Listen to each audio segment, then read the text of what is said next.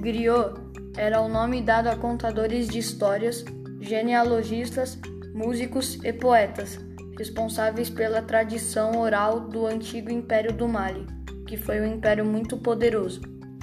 Eles ensinavam a arte, o conhecimento de plantas, tradições, histórias e aconselhavam membros das famílias reais. O termo griot tem origem no processo de, de colonização do continente africano, sendo a tradução para o francês da palavra portuguesa criado. Os griots contadores de histórias eram guardiões das memórias das lutas e glórias do seu povo.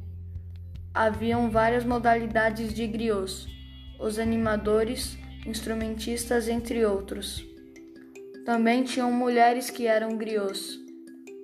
Os griots músicos eram responsáveis pela preservação de canções importantes para o Império Mali. Eles usavam instrumentos ainda presentes na cultura africana.